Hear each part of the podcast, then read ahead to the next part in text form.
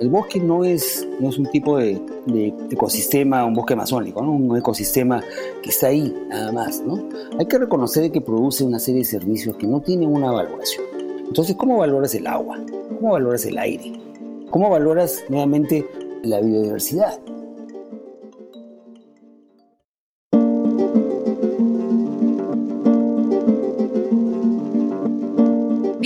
Bienvenidos y bienvenidas a La Amazonía Habla, un podcast en el que conversaremos sobre la situación actual de la región amazónica con un enfoque en Ecuador y Perú con líderes indígenas, científicos, ecólogos, activistas, abogados, defensores de los derechos humanos y de la naturaleza, especialistas en cambio climático y otros actores en pro de la Amazonía.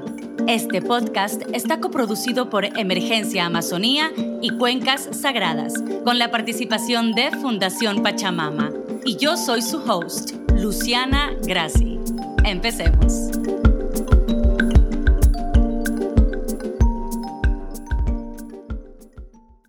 Nuestro invitado del día de hoy es Enrique Ortiz ecólogo tropical peruano que estudió en la Universidad de Princeton, autor de varios trabajos de investigación y artículos y redactor habitual de periódicos y medios de comunicación medioambientales, más conocido por su activismo y liderazgo en Perú y América Latina en materia de conservación de la biodiversidad, los ecosistemas y el desarrollo sostenible.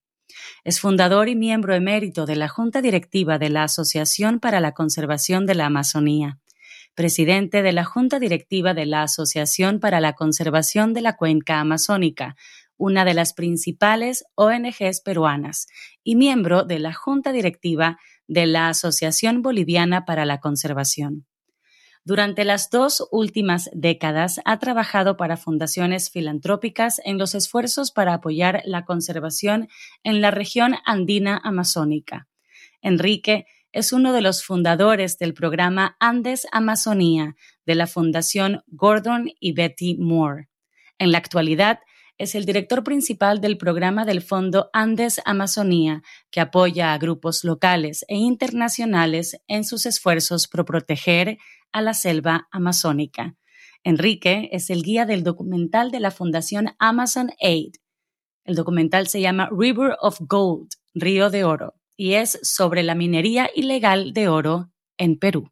Estuve leyendo algunos artículos que me dejaron fascinada, que ya iremos tocando estos temas a lo largo de esta conversación, pero queremos empezar con algo más sencillo. Queremos empezar por el principio y queremos saber cómo fue que llegaste a darte cuenta que la Amazonía es tu pasión. ¿Qué fue lo que hizo clic que generó ese inicio para ti? Bienvenido, Enrique. Mira, para empezar, este, yo he sido una naturaleza, soy un naturalista, ¿no? en el sentido de que uno de esos amantes de la naturaleza donde me entusiasma el, canto de un ave o, un insecto que encuentro y, me apasiona, ¿no? De saber algo más sobre ellos. Entonces, la Amazonía es el, extremo, el polo máximo de biodiversidad. Y a pesar de que tengo ya 40 años caminando en la, en la Amazonía, ¿no? Cada vez que voy, encuentro cosas que nunca he visto en mi vida. Entonces la Amazonía desde el primer día, wow, era andar así, ¿no? wow, y es como entrar a una catedral, ¿no? Uno mira y dice, impresionante, increíble, ¿no? Y te debo confesar de que si bien la Amazonía me, fascina, también me fascina el mar, ¿no? Me fascina el desierto, ¿no? Me fascinan los Andes, ¿no? Entonces, ah, en cierta manera es, es, es, ese mundo natural, ¿no? Y la Amazonía, como te digo, con la altísima diversidad que tiene, es imposible estar hacia ajeno porque en cada paso es wow, wow, wow, estás en esa, ¿no? Esa es la figura, ¿no? no, hay una, un punto preciso, ¿no? Sino es más que nada que es, la, cúspide de la, vida, eso lo, definiría de esa manera. ¿Y cómo crees tú que ha cambiado el mundo de la conservación en los últimos años? Eh, yo creo que ah, es una evolución personal también, ¿no? Ah, porque Mira, eh, yo soy de, formación, soy ecólogo, ¿no? Soy biólogo, ¿no? Soy, eh, empecé eh, muy interesado en aves, ¿no? Soy, un pajarero. De ahí he ido evolucionando, ¿no? Entonces, al principio me, dedicaba a estudiar, que te digo, cosas que son medias esotéricas, que pueden parecer esotéricas, como por ejemplo la evolución del comportamiento social de un tipo de aves, ¿no? Cosa fascinante, ¿no? Pero poco a poco, este, en el curso de los años, los sitios que fui a visitar y que he trabajado, he vuelto a ellos y estaban destruidos. ¿no? Estaban así totalmente degradados. Y uno no puede permanecer impasible a ese tipo de situaciones. Entonces, poco a poco yo he evolucionado a ser una persona que, que más se preocupa por, digamos, por, por, los temas de degradación ambiental, pero a la vez también dándome cuenta de que la ciencia tiene una limitación, ¿no? que no es muy buena comunicadora. Y en eso también he entrado a trabajar el tema de las comunicaciones, porque si queremos llegar a la gente para parar ese tipo de desastres, tenemos que saber cómo comunicar, ¿no? Entonces, le he puesto bastante atención a esto. Ahora, en términos de, la conservación. La evolución, la, conservación empezó siendo muy, uh, como se dice, species oriented, ¿no? O sea, orientada a, específicos organismos, ¿no? Y especialmente los que son bonitos, como los pandas, qué sé yo, ¿no? Los, osos anteojos, ¿no? O las ballenas, ¿no? Pero poco a poco ha ido evolucionando más con el enfoque social y, por supuesto, humano, ¿no? Y es algo que uno tiene que ligar. Y eso tienes que ponerlo también junto con otros temas que son, por ejemplo, la economía y, por supuesto, el escenario internacional. Entonces, en los últimos años ha habido una, una transformación de la conservación de ser orientados a organismos, que se llaman los, los furry and, cute, a ser más integral, más holística. Pero también ha tenido una, una migración a darse cuenta que las poblaciones indígenas, por ejemplo, son extremadamente importantes, no solamente desde el punto de vista de derechos humanos, pero también, en cierta manera, son los que han modelado y, cuidan ¿no? Uh, una buena parte de la Amazonía. Estamos hablando del 40%, 30% de la Amazonía. Entonces, uh, ha habido ese giro ¿no? hacia los temas sociales, los temas indígenas, lo cual es una buena cosa, ¿no? Por supuesto, ¿no? ¿no? Porque ah, por un lado le pone atención a algo que es totalmente justo y necesario, pero a la vez también deja de lado el aspecto, digamos, ecológico, ¿no? Ya cuando se humaniza demasiado, uno no puede perder esa, esa, visión holística, ¿no? De la relación naturaleza y humanos, ¿no? Entonces no solamente es la visión desde el lado de los humanos, y a veces nos vamos demasiado a ese lado. Es algo en lo cual yo siempre estoy haciendo que la gente regrese un momentito. Sin naturaleza no hay, no somos. Entonces, eh, es ese tira y afloja, ¿no? Que por un lado se va demasiado para acá y lo traes. Por otro lado se va demasiado para acá y lo traes. Y ese es parte del tema de comunicaciones que te comentaba, hoy en día tenemos que ser muy cuidadosos en cuál es el lenguaje y también la síntesis. Y otro detalle es que hoy en día con las redes sociales la visión, digamos, el, el, espacio que la gente le pone a, ponerle atención a algo es demasiado corto y hay que desarrollar también esa línea que es ser concisos y contundentes. Entonces, en ese estamos. Mencionaste que la ciencia no es una buena comunicadora. ¿Podríamos profundizar un poco en ese tema? Los científicos son demasiado estrictos, casi como se dice en inglés, nerds, ¿no? Son demasiado apegados al concepto estricto de la ciencia, ¿no? Pero el problema está en que eh, para que una ciencia sea sólida requiere muchos datos, mucho tiempo. Entonces el científico, por un lado, no tiene el lenguaje apropiado, piensa que todos entienden, pero la verdad que pocos entienden, ¿no? El lenguaje científico. Y segundo, de que desde el momento que sale un resultado que indica algo, al momento que es publicado, pueden pasar años y ya perdiste, la, perdiste el espacio, ¿no? Entonces, esa es una problemática que es bastante grande y, yo, ¿no? O sea, yo la, veo todo el tiempo, ¿no? Soy un ávido lector y, la mayoría de artículos son cosas que pasaron hace cuatro años, ¿no? Y, el problema, pues ya, ya sea en otra escala. ese, es uno de los problemas, ¿no? Entre otros. ¿Cuál sería el problema por el cual se toma tanto tiempo un estudio en ser publicado? Es que hay, hay mucha gente que está trabajando en eso, ¿no? Y, y aparte de eso también de que el, como te decía, el científico es demasiado meticuloso y quiere estar seguro de cada punto. Y, a veces ah, se excede. Y te digo, ¿no? O sea, yo, yo, soy, yo soy investigador, ¿no? Y, yo cuando ah, hacía charlas sobre mis temas, ¿no? La gente me miraba y decía, ¿qué está hablando? ¿no? Ah, pero, esa es una realidad. y hoy en día, ¿no? Estoy en un mundo en el cual rodeado de científicos, rodeado de políticos, rodeado de economistas, rodeado de, indígenas y de pobladores locales, y me doy cuenta de la necesidad eh, que tenemos de comunicarnos, porque no nos estamos comunicando, Hay, una, hay, un, hay un espacio grande. Se habla mucho de diálogo, ¿no? Sin embargo, no hay un diálogo que construya puentes. Yo lo que veo es un diálogo que señala, que por ahí echa culpas, pero que no construye puentes el científico no está entrenado a ser comunicador.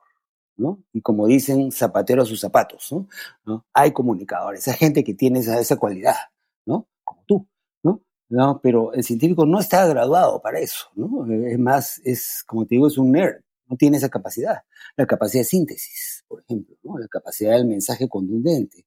¿Cuál es el punto, no? Y a veces se va por las ramas, ¿no? Se pierde, se pierden los detalles, ese es un riesgo uh, frecuente. Es un buen punto de vista para que pensemos sobre trabajar en conjunto comunicadores y científicos. De alguna manera, el rol del comunicador también es recoger toda esta información y hacerla digerible, porque muchas veces no es digerible. Yo encuentro que hay gente que está interesada en temas ambientales, pero que les cuesta tanto procesar la información que se desconectan totalmente, precisamente porque estamos acostumbrados a que todo sea más rápido, a perder el tiempo viendo cinco veces un video de un baile en vez de utilizarlo en, algo más. Y todos caemos en eso, ¿no? Pero me doy cuenta de que, claro, tienes razón, eh, hay un trabajo en hacer digerible un montón de información que por ahí para el común denominador no es tan digerible. Quiero aprovechar para citarte en uno de tus artículos leí que mencionabas que el sector agrícola, una de las principales causas de la deforestación en la región, es una fuente importante de empleo, inversión e ingresos para el gobierno. Pero por desgracia existen prácticas no sostenibles que a menudo evitan que la tierra se utilice de manera eficiente. Yo quiero saber, según tu punto de vista, cuáles son esas prácticas eficientes que se podría aplicar en el sector agrícola para reducir la deforestación en la región amazónica. Ah, bueno, para empezar, el tema de los monocultivos, ¿no? Es, una de las amenazas grandes, ¿no? Y, como tú sabes, eh, la mayoría de monocultivos, por lo menos en la Amazonía, son soya, y en algunos casos inclusive eucaliptos, ¿no? Para, por ejemplo, para producir uh, biocombustibles, ¿no?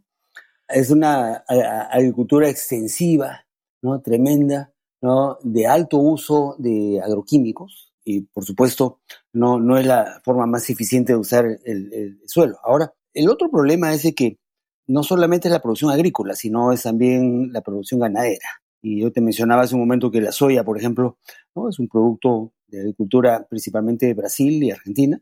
¿Y cuánto? El 40% se usa para alimentar ganado. Entonces hay un círculo vicioso ahí que es medio, medio complicado.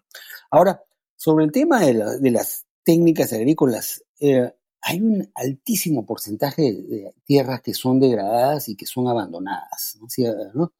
Entonces, en vez de avanzar la agricultura a expandir y derrumbar bosques, más bien tiene que dedicarse a tener un mayor uso de esas tierras que son degradadas y abandonadas. Y son tremendas. ¿no? O sea, no estamos hablando de unas cuantas hectáreas, estamos hablando de millones de hectáreas. Entonces, hay, hay tecnologías ahora que son de uso más intensivo, que más bien restringe la necesidad de abrir más espacio, ¿no? Uh, segundo, uh, y también el tema de lo que es la regeneración y también la restauración de ecosistemas, ¿no? Entonces, la agricultura tiene que ser un poco más uh, responsable en ser más intensiva y también, por supuesto, cuidar ¿no? Lo que se llama las cadenas de custodia, ¿no? porque eh, para la agricultura hay muchos productos que se producen, que, bueno, que salen de eh, deforestación neta.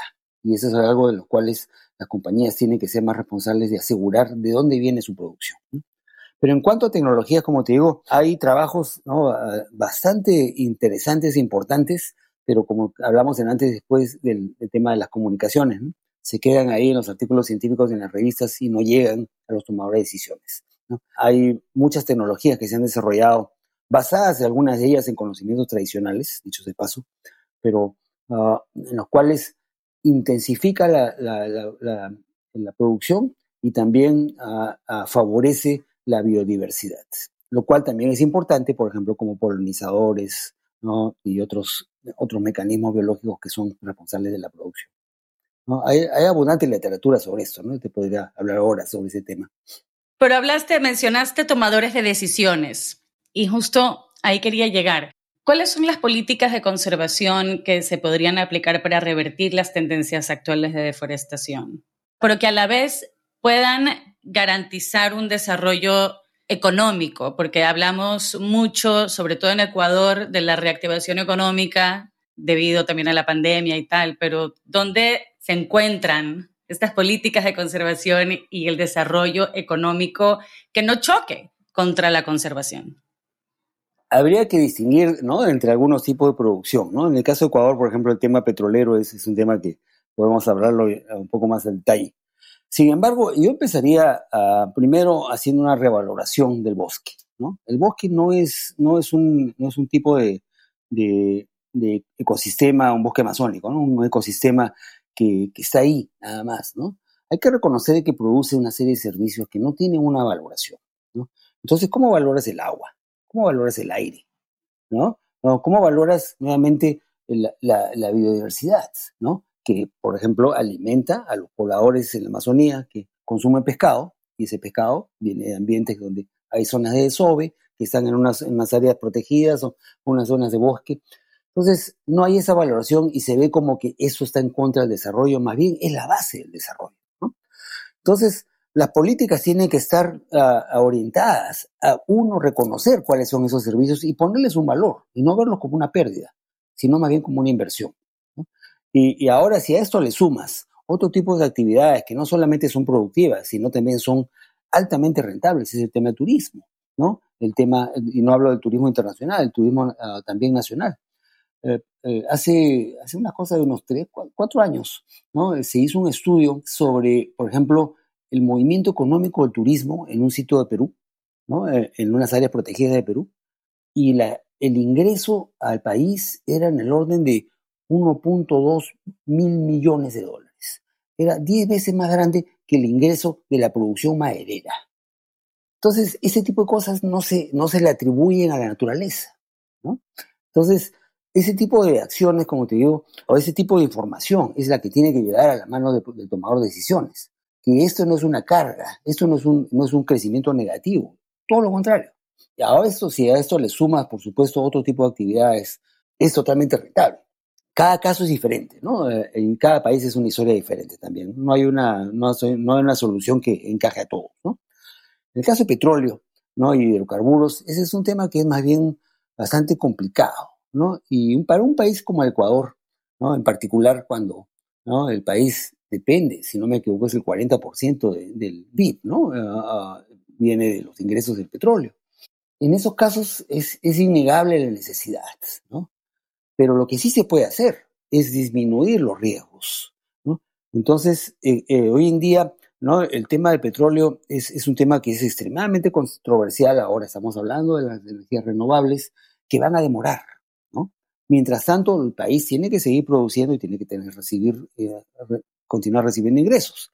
Pero la, la tecnología moderna hoy en día disminuye esos riesgos enormemente. Y la mayoría de casos, como por ejemplo el caso del lago agrio, son tecnología de los 70, de los 80, ¿no? Entonces, hay que mirar las cosas de otra manera, ¿no? Hoy en día, por ejemplo, tenemos operaciones petroleras que tienen un riesgo que es mínimo, mínimo, y el impacto ambiental es bastante limitado. Ayer estuve mirando unas imágenes satelitales, por ejemplo, en el Ecuador, ¿no? De carreteras que son controladas, por ejemplo, lo que se llama la carretera AUCA, y el, impacto de deforestación es mínimo comparado al resto de carreteras. Entonces, hay también carreteras inteligentes y se puede hacer desarrollo inclusive de hidrocarburos disminuyendo el impacto ambiental. Yo más bien le pondría más atención a, a otra zona donde la deforestación es tremenda y ahí nadie dice nada porque no hay petróleo.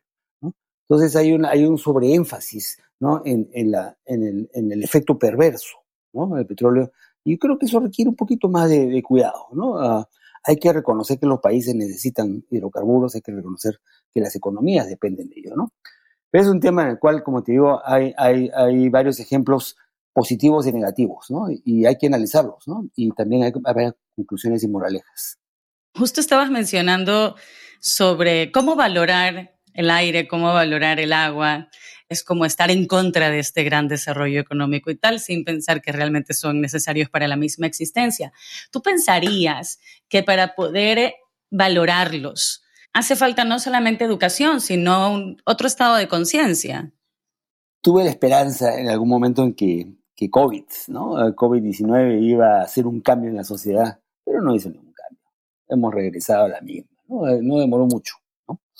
Tiene que haber, por supuesto, un cambio. Yo lo que espero es que no sea una hecatombe, que no sea una catástrofe mundial, ¿no? Y ese es uno de los riesgos que tenemos Y no sé qué pensar hoy en día, para decirte la verdad, ¿no? Yo, me quedo un poco estupefacto del hecho de que, ¿no? Hemos estado hablando de la juventud, de esa nueva generación, ¿no? Que va a cambiar las cosas. Y hoy en día el principal consumidor, la principal rango de edades de consumo, es, está justamente entre los, entre los 17 y, y, los, y los 32, ¿no? Entonces, eh, el consumo es un problema extremadamente grande y esa expectativa de que la, economía tiene que crecer y crecer y crecer tiene un límite. Es mejor pensar en que esté estable en vez de que crezca y crezca, porque mientras más subes, más de más alto te caes, ¿no? Entonces, yo no estoy muy seguro hoy en día cuál es esa, esa, esa solución, esa panacea, ¿no? Porque no la veo, para ser sincero, ¿no? Especialmente cuando hoy en día este mundo bastante superfluo la gente solo piensa en consumir, ¿no? Y las cosas se hacen para que te duren un, año o para que sean unas cuantas veces. Y la gente no se da cuenta de dónde salen las cosas, ¿no? Tú no te das cuenta de, de, hacer un pan, de comerte un pan. ¿De dónde viene ese trigo? ¿No? Viene de Ucrania o viene de Rusia, ¿no? O cuando le echas eh, gasolina a tu auto, ese petróleo ha salido, probablemente viene del Medio Oriente. Cuando prendes la calefacción. Ey, la calefacción, ¿no? ¿De dónde viene ese gas? Yo creo que parte de, la, de, esa, esa toma de conciencia tiene que venir por uno pensar de dónde vienen las cosas, ¿no? Y también no volverse tan engreído, ¿no? Porque hoy en día nos hemos acostumbrado a comer aguacates todo el año, ¿no? Hoy día, eh, ¿no? Nos hemos acostumbrado a a tomar cerveza que viene de, Alemania, ¿no? Y, productos que han, han, pasado pues una ruta que tiene una, una, huella ambiental que es enorme y ni siquiera nos damos cuenta, ¿no? No estamos consumiendo productos de temporada o locales. No, no, y, hoy en día pues este, nos hemos acostumbrado a esa idea de, que las cosas están ahí nomás, ¿no? Y, y, no tienen ningún impacto. Y cuando vas al campo tú lo ves, ¿no? Tú lo ves, y ahí te golpea, ¿no? Te dices, escucha, ¿no? Ah, yo creo que ahí tenemos que tener una, una, un mea culpa, no mea culpa, ¿no? Porque la verdad que no hay que ver las cosas desde, ese punto de vista. Yo creo que tener conciencia, ¿no? Antes de comprar algo y consumir algo, ¿realmente lo necesitas? Y segundo, ¿no? Trate de minimizar, ¿no? El, el, el excesivo consumo, en el cual tienes ganas de tomar agua y te compras una botella de agua, ¿no? Y ni te das cuenta que hoy en día los microplásticos, productos de tu botellita de agua, ya inclusive están pasando de la placenta de la madre al bebé. Entonces, es, es, es absurdo, ¿no? Ah, pero bueno, ¿qué va a ser el cambio? No lo sé. Yo esperaba que era eh, el tema de COVID, que finalmente, ¿no? Cuando te acuerdas cuando fue COVID, los animales de repente florecieron en las ciudades, ¿no? Y se veían zorros en la calle, qué sé yo, ¿no? Lamentablemente no la hizo. Y nuevamente, poner la esperanza en la, en la juventud, pues no nos queda otra, ¿no? Pero ah, yo no sé si la actual juventud es la que nos va a llevar ahí, ¿no? Porque no la veo. Las tendencias son más bien crecientes y no positivas. Entonces, no quiero ser un pesimista en ese sentido, pero ah, algo tendrá que darnos, eh, yo creo que el cambio climático puede ser uno de esos triggers, ¿no? esos, esos gatillos, ¿no? Ah, es posible. Pero sí, sí lo veo, lo, lo, que tú dices claramente sobre la gente joven, sobre todo el impacto que tienen, por ejemplo, las redes sociales y la moda, la moda rápida los precios tan bajos de la moda, las telas con las que se fabrican estas prendas. Es como una fantasía colectiva al tener estos precios tan bajos que te hacen sentir que eres una persona muy pudiente al poder tener muchas cosas en estos precios tan bajos sin darte cuenta que lo estás pagando de otras maneras. De otra manera, exactamente. Y perdemos este sentido del poder que tenemos individualmente y como consumidores, sin darnos cuenta que allí donde ponemos nuestro dinero cuando estamos consumiendo algo es el mundo que estamos ayudando a construir.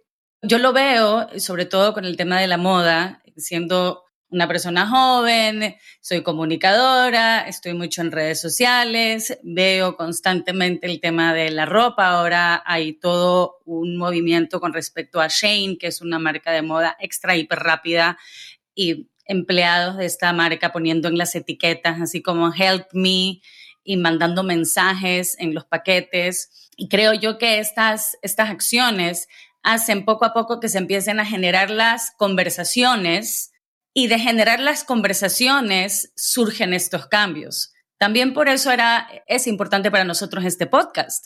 Nosotros empezamos haciendo lives en redes sociales y nos dimos cuenta de que ya el live estaba bien, pero era bastante esfuerzo con un alcance limitado. Si lo podíamos llevar a un podcast, podíamos empezar a tener estas conversaciones y que la gente que lo escuche tenga conversaciones también en su lugar de trabajo, en sus reuniones sociales y a partir de ese generar conversaciones surgen también soluciones o nuevas maneras de pensar y de ver las, las cosas. Así que echémosle fe. sí, la verdad que por ahí, por ahí tiene que ir, ¿no? El cambio eh, empieza primero individualmente y luego se expande, ¿no? Y, en, la historia de, la civilización, ¿no? Hay ejemplos también exitosos, ¿no? Ah, por ejemplo, el, movimiento, por ejemplo, de, orgullo, el Pride, ¿no? Eh, hubo un cambio en la sociedad, ¿no? Tremendo, ¿no? Y así como eso también ha habido varias victorias ambientales, ¿no? Por ejemplo, el tema de, la capa de ozono, ¿no? Algo que parecía eh, una panacea en los 70, ¿no?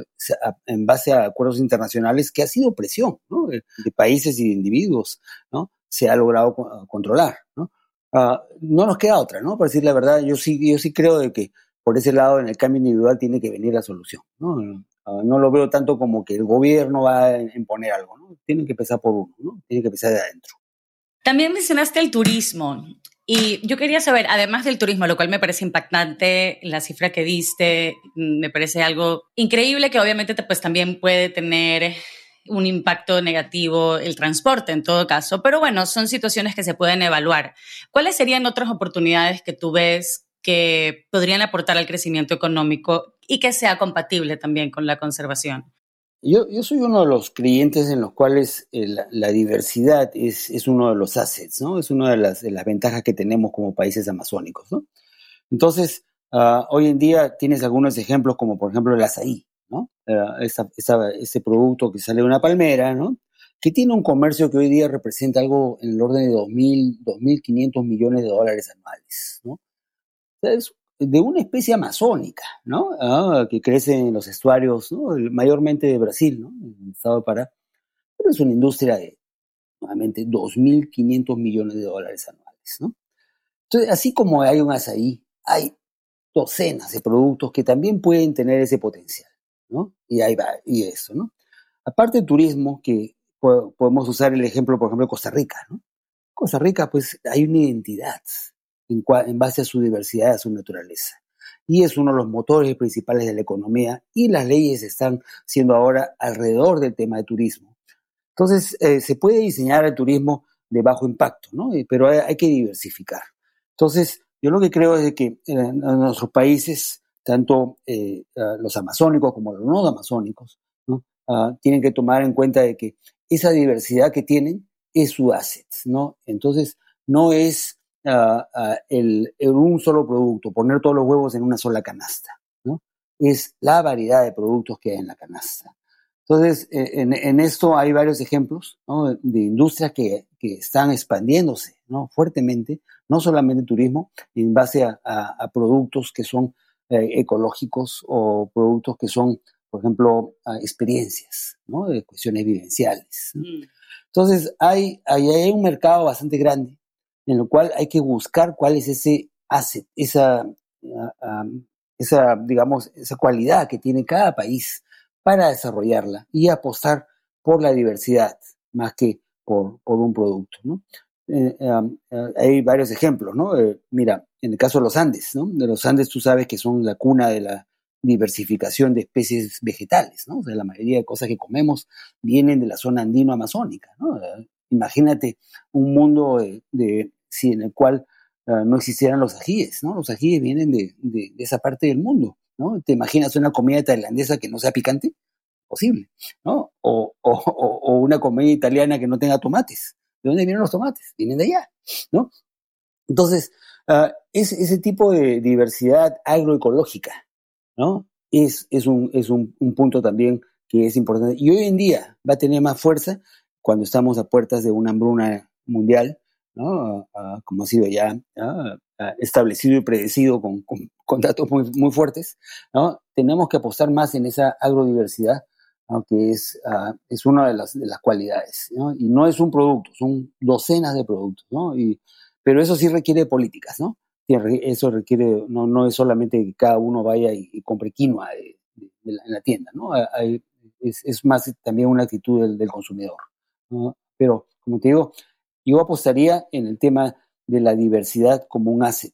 Yo definitivamente no me puedo imaginar un plato de comida sin quinoa, porque es de mis alimentos favoritos. Deliciosa. Y justo hablabas de, políticas ¿no? que hay que implementar, no solamente ir y comprar, sino que se va a implementar. Y quisiera saber cómo tú crees que ha cambiado la perspectiva de los gobiernos locales e internacionales con respecto a la Amazonía y sobre todo la importancia del bienestar de la Amazonía, lo cual también incluye obviamente a los pueblos indígenas. Definitivamente a partir de la, de la COP anterior, ¿no? No es la última, ¿no? De, la, última COP, ¿no? De la conferencia de... La 26. la 26, ¿no? Ha habido un renacimiento, digamos, no sé si la palabra renacimiento, pero se ha resaltado el tema por un lado, de, lo que necesitamos una economía ecológica, ¿no? y, segundo, el rol de los indígenas ah, como guardianes de la Amazonía, ¿no? Y lo cual se está reflejando también en los flujos de dinero que hay para apoyar iniciativas de protección de bosques y también de, economías locales. Sin embargo, todavía sigue siendo cosmético, ¿no? Ah, en la práctica, el, el año pasado ha sido año de récord de deforestación en la Amazonía. ¿no? El Brasil sigue aumentando, pero eh, sigue, sigue siendo la tercera parte de lo que, la deforestación en Brasil sigue siendo la tercera parte de lo que fue en el 2006, ¿no? dicho sea de paso. O sea, no es lo peor. ¿no? Ah, pero en Ecuador, en Colombia, en Perú, en, el año 2020 hemos tenido récord histórico. Significa es la cifra de deforestación más altas en la historia de cada uno de, estos, de nuestros países. En Bolivia, se han quemado 4 millones de hectáreas en un año. Entonces, si bien ha aumentado la, atención al tema, en la práctica no está llegando, no está llegando, ¿no? Y las políticas nacionales tampoco están apoyando, ¿no? Tú lees los periódicos y, escuchas todas las críticas que hay sobre el presidente Bolsonaro de Brasil, ¿no? Y claramente tiene una posición que no le importa un rábano el asunto, ¿no? Ah, y eso se refleja en las tasas de deforestación crecientes. En el caso de Perú, en el caso de Ecuador, en el caso de Colombia, no está el tema de la, deforestación, el tema del bienestar de la Amazonía, el tema de los indígenas.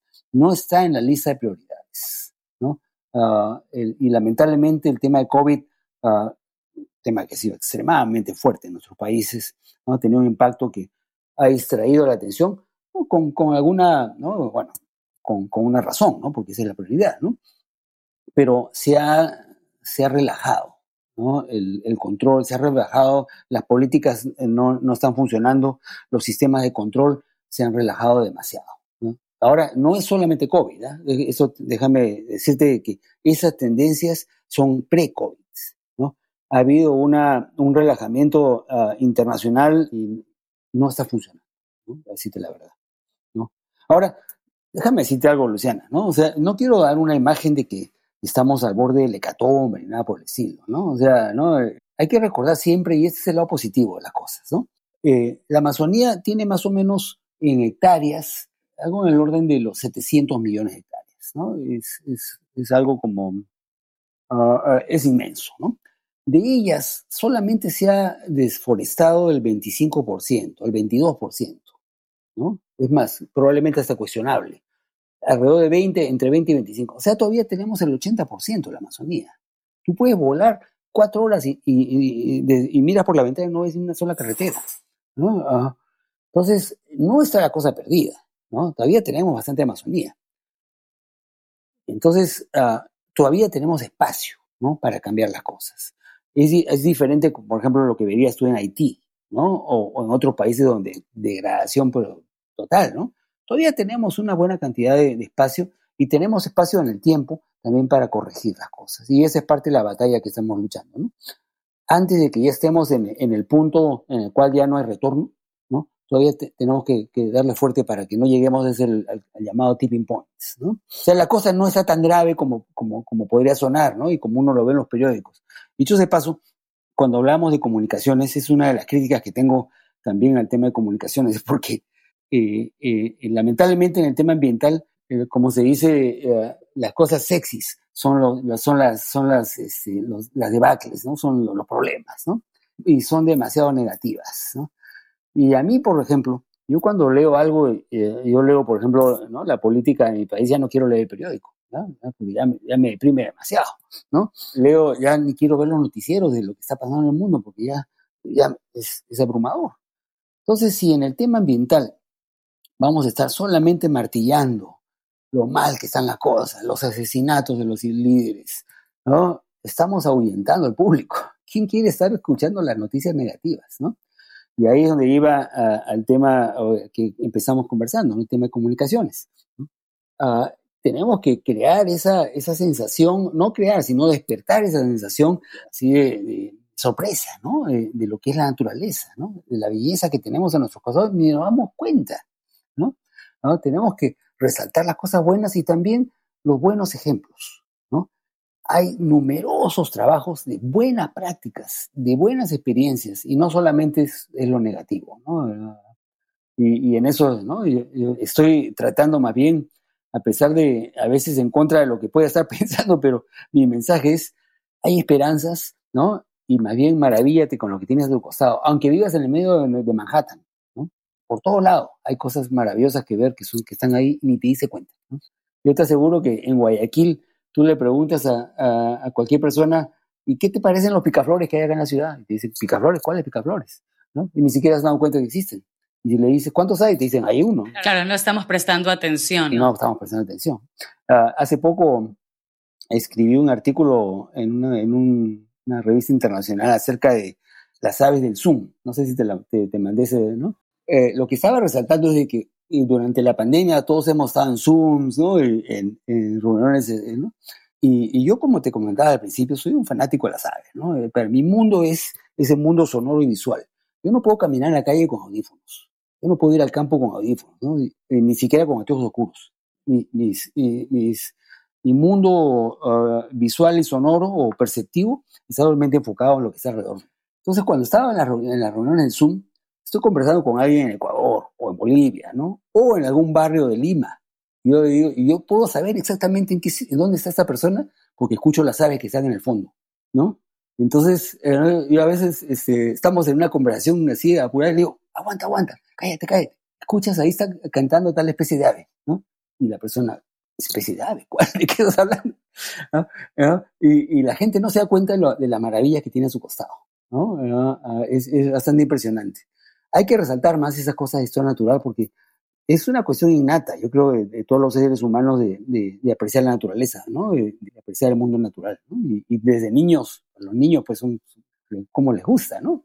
Hay que resaltar eso. Sí, porque de niños nos enseñan, ¿no? A germinar una semilla, nos enseñan ciertas cosas. Yo sí pienso que de grandes es importante tener una planta. No te digo que tengas un jardín ni que tengas, sabes, pero al menos una planta hace que te involucres mucho más, pienses, que presten atención sobre cómo funciona la naturaleza. Hay curiosidad. Claro, puede que, puede que vivas lo que tú decías, en el centro de Manhattan, pero puedes tener una plantita, puedes mirar por la ventana, puedes prestar atención. La contemplación, pienso yo que es importante también para esto. Es importantísimo, ¿no? Hay que darse cuenta de dónde vienen las cosas, ¿no? Yo no tengo hijos, pero si tuviera, ¿no? Yo les, yo les estaría enseñando exactamente de dónde viene cada cosa, ¿no? De una manera amena, por supuesto, ¿no? Porque no quieres aburrir a nadie, ¿no? Pero ah, eh, las historias son, son este, si uno se, te pones a pensar, ¿no? Es, es este maravilloso. Ahora los niños tienen esa, creo que es, una cuestión innata de los seres humanos, ¿no? La atención al, al, ambiente, ¿no?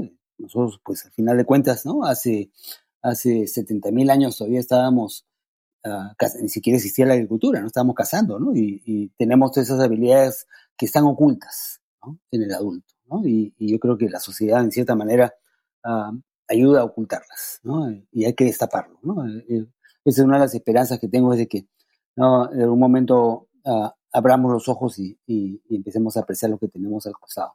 Y aunque esté viviendo en el medio de Manhattan, ¿no? o sea, te digo, ah, yo he pasado mucho tiempo en Nueva York, ¿no? Y hablando de Manhattan, ¿no? Y caminaba por las calles, ¿no? Estoy viendo unas cosas que digo, wow, qué especial, ¿no?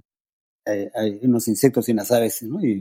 pero en cualquier parte, ¿eh? en cualquier parte donde estés en la puna, estés en, en, el Ártico, hay maravillas a tu costado, sin darte cuenta.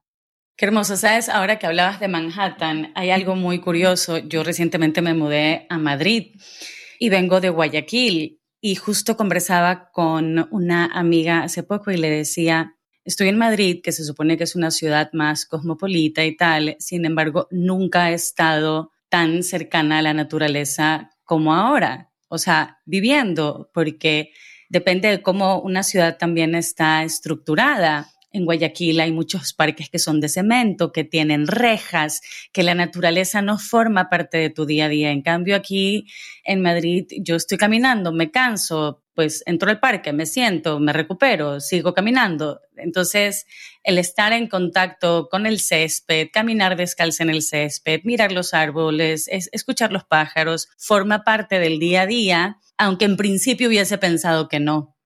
Y, te acuerdas, este, eh, eh, Luciana, cuando estábamos hablando al principio acerca de la valoración de la naturaleza? Sí. Y no solamente es la naturaleza como ese bosque amazónico que tienes que irte eh, mochileando o viajando, está a tu costado, ¿no? Y en términos económicos, cuando hablamos de valoración, ¿no? Por ejemplo, no está valorado el, el efecto psicológico que eso tiene en ti y en tu salud. Y si tú lo pones en términos numéricos, ¿no? Las cifras son increíbles. Hay varios estudios que han estado haciendo esas comparaciones, por ejemplo, en, la frecuencia de, estrés o de males cardíacos en áreas que tienen eh, porcentajes de áreas verdes. Y la correlación es directa, ¿no? Entonces, eh, eh, en términos de políticas, ¿no? Ese es uno de los temas de políticas, ¿no? Ah, es que las ciudades tienen que ser diseñadas, ¿no? De una manera en la cual, por un lado, despierten, por otro lado, también son más saludables el aire que respiras. Eh, hay un estudio que salió, fue hecho un estudio comparativo, ¿no? Entre, si no me equivoco, fue algo de 40 ciudades en el mundo, ¿no? Estamos hablando desde algunas ciudades tan desarrolladas como Nueva York, hasta unas en la India, en Ecuador, en Bolivia. Hicieron un estudio comparativo acerca del porcentaje de áreas verdes en relación, por ejemplo, a problemas de estrés, ¿no? Y, y la, la cosa era, pero directa. Y luego fue cuantificado y las cifras eran astronómicas. Entonces, ese tipo de, políticas tienen que ser parte de, las estrategias nacionales ah, y tienen, un, tienen un beneficio monetario, pero más que nada un beneficio también psicológico. ¿no? Yo personalmente vivo en Washington, acá hay, en Washington, D.C., y hay áreas verdes por todo lado. Y, y te digo, sin esas áreas verdes, COVID hubiera sido mucho peor es parte de las políticas ¿no? que tenemos que cambiar como, en las ciudades. Qué increíble poder tener estas, estas reflexiones contigo, porque mm, pienso yo que hoy en día que hablamos tanto de salud mental también, eh, no se trata pues solamente de reconectarnos en la naturaleza, lo que decías, ¿no? Coger un, un auto, un bus, un tren y llegar a un lugar en media hora, en dos horas, sino realmente tener algo cercano y Aquí por lo menos, no, yo veo que se habla tanto de salud mental y hay tantas campañas del ayuntamiento. Entonces, digo, claro, a la hora de la hora son fondos, son fondos que pueden ser utilizados de diferentes maneras. Y qué importante que es la naturaleza en general para el bienestar del, del ser humano. Podríamos irnos hablando de esto horas, horas. Y, y tengo una pregunta ya nos vamos acercando al final, pero tengo una pregunta que tengo muchísimas ganas de hacerte porque es un tema que me impactó cuando lo leí y justo hace un momento tú estabas hablando de la deforestación, de las cifras, cómo han aumentado, que si bien no es algo catastrófico tampoco, en el 2021, en plena pandemia, la deforestación de parte de los menonitas en Perú eh, aumentó un 12%. Y a mí el caso de los menonitas, realmente no sé por qué, siempre me ha causado un interés particular y no puedo despedirme de ti sin hablar de este tema. Entonces, un poco para darle contexto a la gente, ¿quiénes son los menonitas? No? O sea, tenemos que empezar por ahí, porque yo cuando escuché esto, era todo nuevo para mí y empecé a investigar y me pareció impresionante. Entonces, quiero saber más los menonitas es un grupo religioso, ¿no? Que es parecido a los Amish, ¿no? Los famosos Amish, en los cuales uno ve, ha visto en, las películas, en los films, ¿no? De estos que andan con carretas, que disminuyen el, uso, de, por ejemplo, de productos, digamos, electrónicos, ¿no? Y, es una fuerte migración, de Norteamérica y de parte de Canadá, ¿no? Pero principalmente Norteamérica. Y es una de las cosas más alucinantes cuando vas a una colonia menonita, porque es como si hubieras retrocedido en el tiempo, ¿no? Ah, como si hubiera sido la, a, los films de la familia Ingalls o qué sé yo, ¿no? Hay gente que vive en el siglo XIX, ¿no? Y inclusive que en inglés, ¿no? Y un inglés también bien, bien primitivo. Entonces, es lo más alucinante, por ejemplo, cuando vas a Bolivia, ¿no? Bolivia es donde está la, población mayor de menonitas, ¿no? Bolivia, parte de Paraguay, ¿no? Que son gente muy trabajadora, trabajan mucho en el agro, ¿no? Ah, eh, indudablemente muy trabajadores, pero ah, en cierta manera se han ido maleando, ¿no? El tiempo, ¿no? Por usar una palabra, ¿no? O sea, se han, ido desviando un poco más, se han vuelto más comerciales, ¿no? Y son muy buenos comerciantes.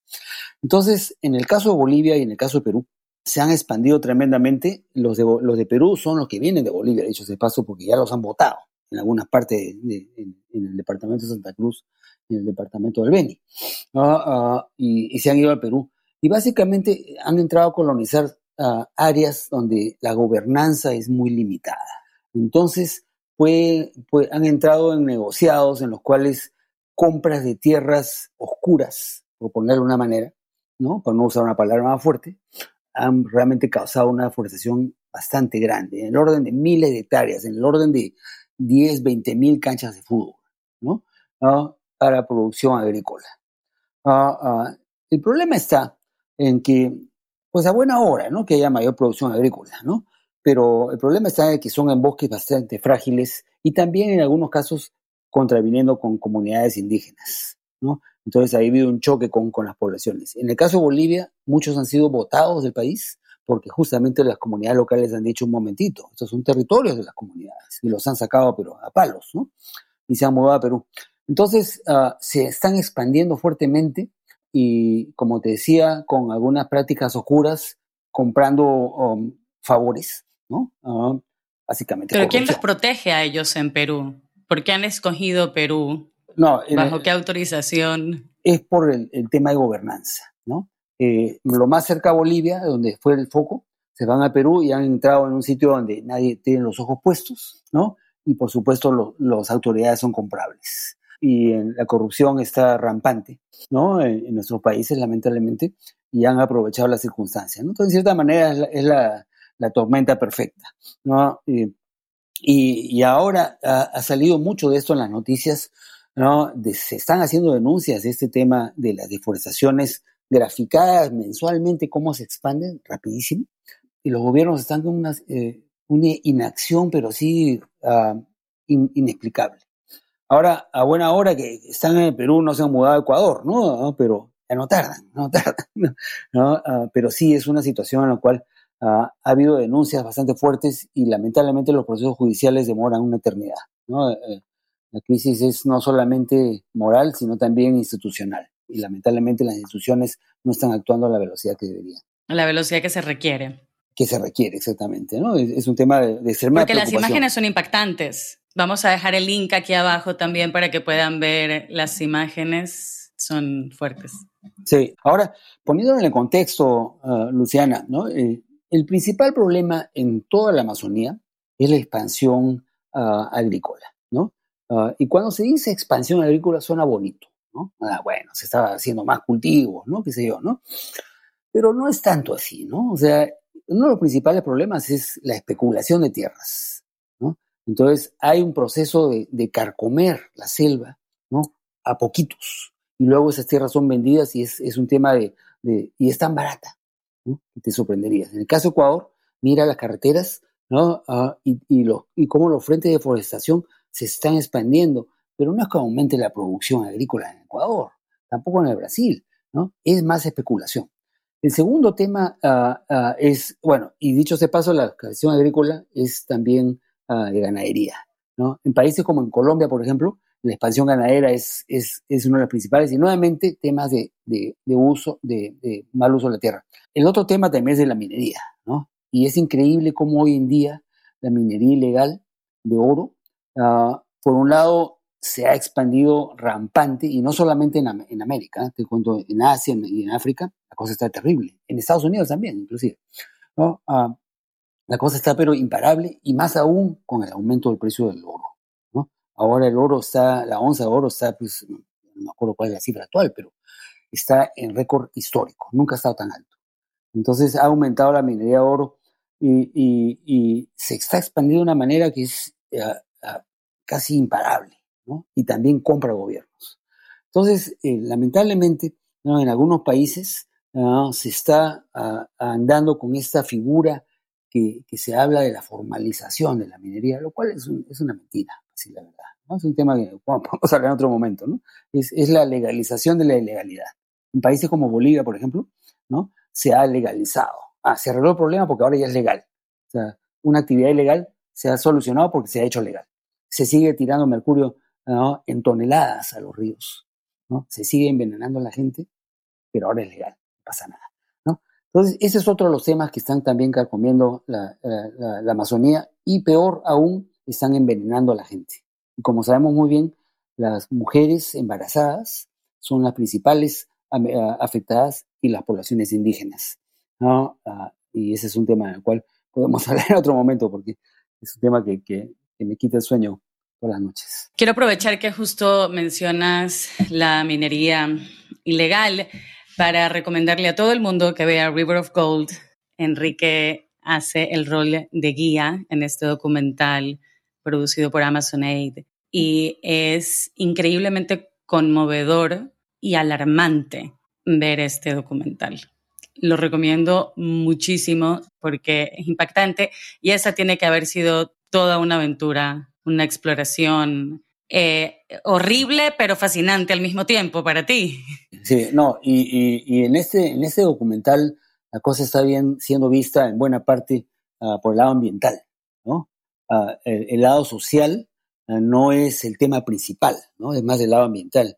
Y una de las luchas que yo estoy teniendo con mis propios colegas es de desambientalizar el tema. Porque lo que necesitamos hacer es enfocarlo más al enfoque, al, al, impacto que tiene la sociedad, ¿no? Al impacto que tiene la salud y en la gente. Y ahí sí vamos a tener cambios. Porque al final de cuentas, la gente dice, se deforestaron 5.000 hectáreas y nadie tiene la menor idea de que son 5.000 hectáreas. Pero si alguien dice, se han envenenado una generación o, los niños ¿no? han perdido la capacidad cognitiva en un 30% y, y están haciendo cada vez más, más chiquitos, ahí es otra cosa. Pero yo recomiendo ¿no? ver, ver el film ¿no? y entender la magnitud, ¿no? de que cuando veamos oro, pensemos, ¿de dónde viene ese oro? ¿no? ¿Qué es lo que ha tomado? ¿De dónde viene ese oro? ¿No? ¿De ¿Qué es lo que ha tomado? ¿no? ¿Y para qué lo necesitas? ¿Para qué quieres cubrirte de oro por todos lados? ¿no? Eh, te hace pensar, ¿no? Pero, pero es un film que, que, yo creo que llega al corazón. Y hablando sobre el tema de comunicaciones, tenemos que llegar al corazón, no solamente es monetario, el tema tiene que ser salir de adentro, ¿no? Ah, y no solamente tiene que ser medido en signos de dólares, ¿no? Tiene que, tiene que ser medido desde, el punto de vista humano también. No, Luciana, un placer, ¿no? Y, Por supuesto. cuando, cuando tú quieras, ¿no? Yo siempre estoy acá tengo, opiniones sobre, sobre todo y, usualmente estoy bien informado. Por supuesto. Tengo una última pregunta antes de, despedirnos. Eh, con tantas organizaciones dedicadas a la conservación y con tanta presión internacional también, ¿qué error crees tú, qué trap, qué engaño crees tú que podría ser en el que seguimos cayendo que nos aleja del objetivo? Ahí podemos entrar a diferentes temas. Sí, ahí es, es un tema bastante complejo, pero, pero en general sí, ¿no? Eh, ahí, ahí, eh, al principio hablamos de las modas, ¿cierto? De las modas también de la conservación. Entonces, a veces nos vamos demasiado a un lado y se pierde la, la, la idea central.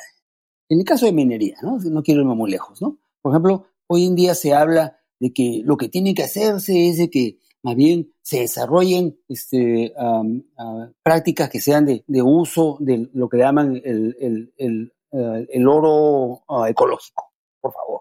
Oro ecológico no existe tal cosa, ¿no? O sea, ¿no? Es, una, ¿no? Y hay ese tipo de modas en los cuales, ¿no? Ahora tienes que comprar tu oro de un, de un surtidor que, por favor, eso representa el 0.002% de la, de la producción de oro. Pues no hace, ningún, no hace ninguna menor mella, ¿no? Así como hay ese tipo de, situaciones, ¿no? Ah, hay que tener, ese, ah, hay que siempre pensar en cuál es el tema, cuál es el tema central.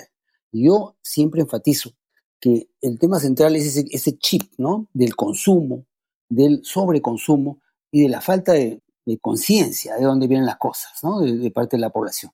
Entonces, no se trata de sustituir un problema por otro. Ah, el caso, por ejemplo, de las energías alternativas es uno de ellos que es bastante, bastante claro, ¿no? Por ejemplo, hoy en día están de moda los autos eléctricos, ¿no? Oh, quiero, quiero un Tesla, ¿no? Pero nadie se ha puesto a pensar que la batería de un Tesla tiene 32 kilos de cobalto. ¿Y dónde viene el cobalto? Del Congo, ¿no? Donde está siendo el país dominado por, por las guerrillas y por un régimen que es, genocida. Por favor, tiene 17 kilos de litio. ¿De dónde viene el litio? De, de las zonas altoandinas de Bolivia, de Chile, de Perú. O sea, ¿no? Este, entonces, ah, ah, hay que tener cuidado, ¿no? Ah, hay que ser analíticos, ¿no? En esas soluciones, ¿no? El, mundo todavía necesita petróleo, tenemos que tener una transición, pero todavía necesita y no tiene mucho sentido estar ahorita en una, eh, en, una actitud tan negativa, digamos, de, de, machetear ¿no? todas las industrias. Hay que, hay que pensarlo un poquito más. Yo creo que por, por ese lado. Te agradezco muchísimo por tocar ese tema. Es algo que yo trato también de conversar con, con, las personas, no porque sea eléctrico quiere decir que descartemos todos los otros autos, compremos todos autos nuevos. Cambia, cambia tu auto eh, por otro nuevo, ¿no? Que es lo mismo que hablamos antes, ¿no? Del consumo. Hay que ser más consciente del uso de lo, del, auto, del, ¿no? O sea, de, lo, de que si necesitas tres autos, ¿no? No necesitas tres. Si, si vives en una casa, no necesitas una casa de 18 habitaciones con cinco, siete baños, ¿no? Es terrible ver, ¿no? Este, estuve leyendo, acabo de terminar de leer el libro de Bill Gates. ¿Cuál? Cómo evitar el desastre climático, que es un libro muy interesante, dicho de paso, ¿no? Ah, ah, él, ha escrito un libro que se llama How to Avoid the Climate Crisis, ¿no? Bill Gates es un tipo muy informado, ¿no? Es un tipo inteligente, ¿no? Ah, pero él, para él no le interesa el tema ambiental para nada y, el tema de consumo no existe, ¿no? Entonces, por favor, ¿no? O sea, eh, para él eh, la solución de una persona que tenga una enorme mansión y vive con dos personas y tres gatos, eso no es problema. El problema está de que tiene que surtir la energía de su casa con energías renovables. Pues no, pues esa no es ninguna solución. Tú no necesitas una casa de 18 cuartos si, vives con, tu esposa nomás o, o con tu pareja. ¿no? Ese tipo de cosas hay que cambiarlas. No, no, no se trata de, reciclar y voy a hacer mi compost. No, pues esos son cosméticos. ¿no? Es, es, esto, es tu actividad diaria, ¿no? Eh, ¿no? Eh, la ropa que compraste, ¿no? O si vas a cambiar de iPhone cada año, ¿no? Ese tipo de cosas hay que, hay que pensarlas dos veces. Pero bueno.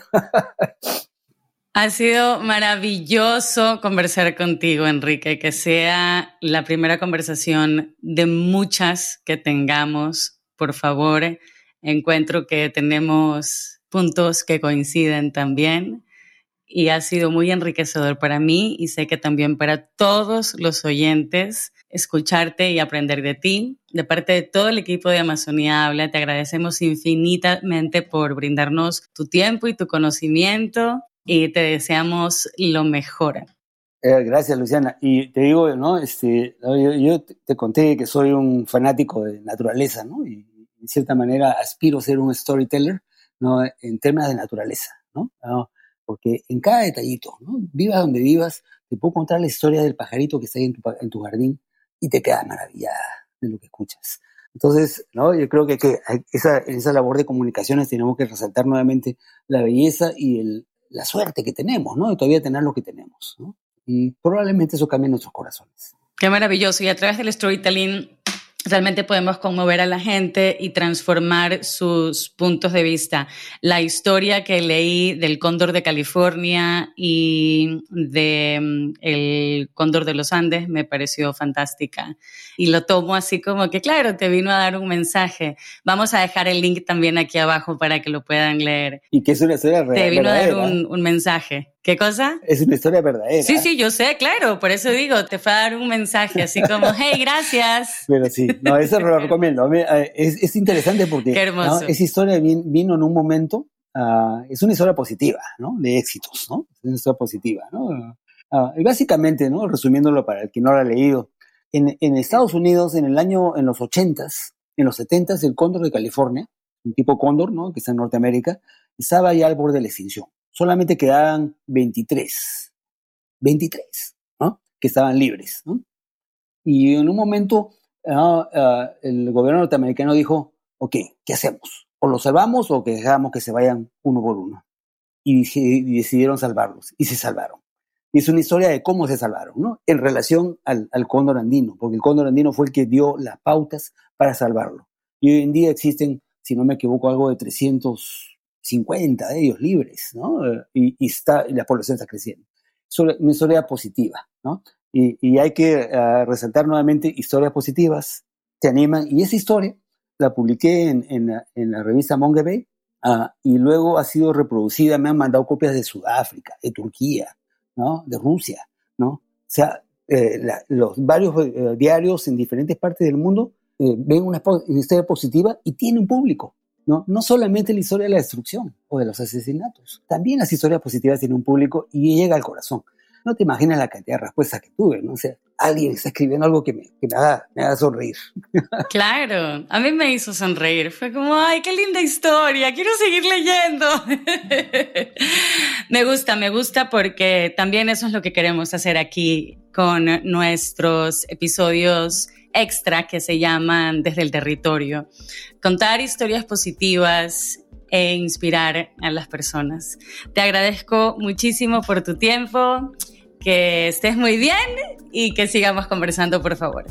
Un abrazo para todos y, y suerte también. Nos vemos. Chao, chao. Chao, gracias. Bye, bye. Recuerda seguirnos en nuestras redes sociales, la Amazonía Habla Podcast en Instagram y muchísimas gracias por acompañarnos y hasta la próxima.